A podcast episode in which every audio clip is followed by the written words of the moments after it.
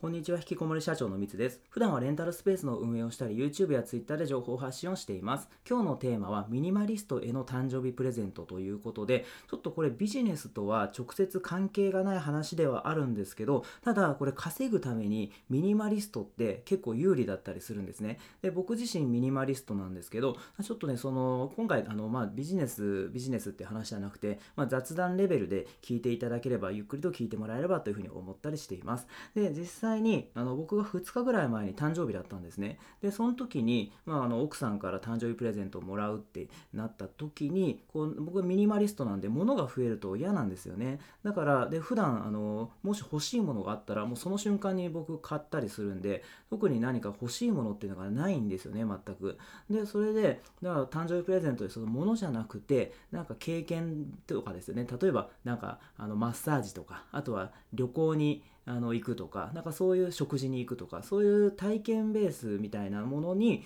のプレゼントにしてもらおうかとも思ったんですけど、結局僕は物をもらったんですね。で、何もらったかっていうと、あの、洋服なんですよ。で、洋服って聞くとなんかありきたりに思えるかもしれないんですけど、そのナイキの、黒いパーカーですね。と、あとはそのナイキの、黒いスウェットですね。で、それをセットでもらいました。で、なんか普通な感じがするんですけど、実はこれ僕もうすでに全く同じものを持ってるんですね。だから持っている、もう全く同じものを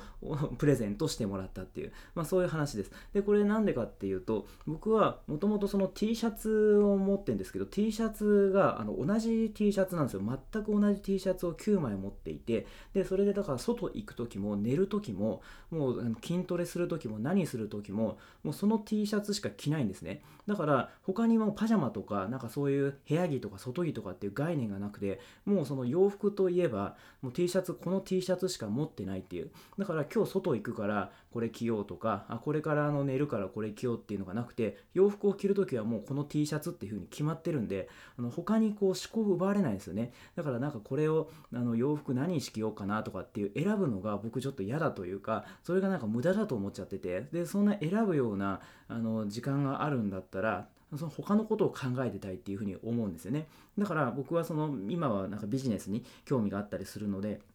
服を選ぶ時間があったらそのその間ビジネスのことをあの考えてたいなっていうふうに思ってるんでだから同じ洋服 T シャツなんですよね。だから靴下もそうだしパンツもそうなんですよ。同じ全く同じものしか持ってないんですね。でそれでただあの冬服に関してはそのパーカーを2着持っててそのナイキの黒いパーカーとあとは他のグレーのパーカー、えー、ノースフェイスのパーカーを持っててでそれであの違うですね色も違うしあのブランドも違うんでなんかそんな僕ねあの洋服にそんなあの無頓着なんで気にはしないんですけどただなんか今日こっち着ようみたいな風に無意識にもそう思ってしまうのが嫌なんでだからもう何かちょっと寒くて洋服を着るんだったらもうこのもうパーカーしかない同じパーカーしかないっていう状態に持ってきたかったんでだからその T シャツに続いてその冬というかその秋とか春のパーカーなんかも全く同じものにしました。でそうするとだから僕もその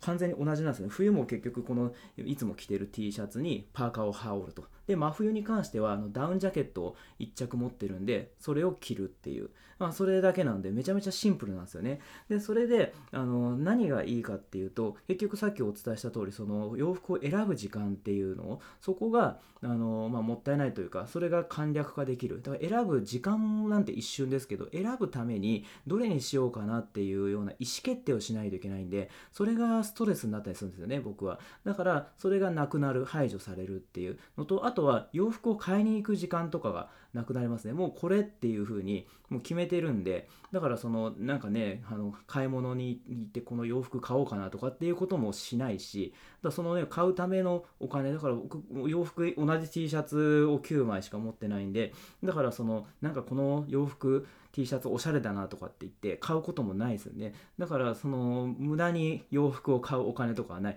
だその分、その自己投資に回せたりするんですよね。本当にプライベートでお金を使わないんで、だからその分、例えば本を買ったりとか、なんかあの、教材を買ったりとか、興味ある分野の教材買ったりとかっていうことで、その自己投資に回せるんで、そうするとやっぱり自分の成長につながって、で、それがあの自分のあの稼げるようなスキルになったりするっていうので、とにかくそのミニマリストになったことで無駄なものまあ無駄って言っちゃうのもなんかあれなんですけど自分の中でその必要ないと思ってる部分がもう本当にあの排除されていってでそれですごい僕としては快適なんですよね。だから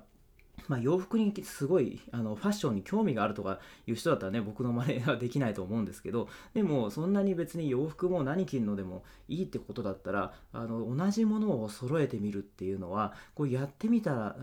やる前まではそんなことなんか意味あんのかなとも思ったりしたんですけどやってみたら本当に僕としてはもうストレスがないというかもうめちゃめちゃなんか快適でなんならすごい気持ちいいんですよね。同じものが揃ってるっていうのが。だからこれ性格にもよると思うんですけどただ僕はこれやってってみて本当に良かったなと思うしでもう何かねこう服を選んだりとかねそのお金もかかんなくてだからそれですごいねなんか洗練されたような感じがするので是非ですねこう試してみてくださいっていうのはなかなか難しいかもしれないんですけどただそのやっぱ最小限に物を最小限にしてでしかも同じものにするみたいなことをすると、えー、稼ぎやすいというか僕としてはすごいあの快適になるっていうふうにあの実感をしてますので興味あればですね少しずつでもいきなり全部変えるってなると大変かもしれないんで少しずつでも例えば最初はもう靴下だけとかねパンツだけとかあの T シャツだけとかっていう風にあの部分部分でもいいんでやってみてでそれでもしその変えてみることによって何かしらあの効果があったら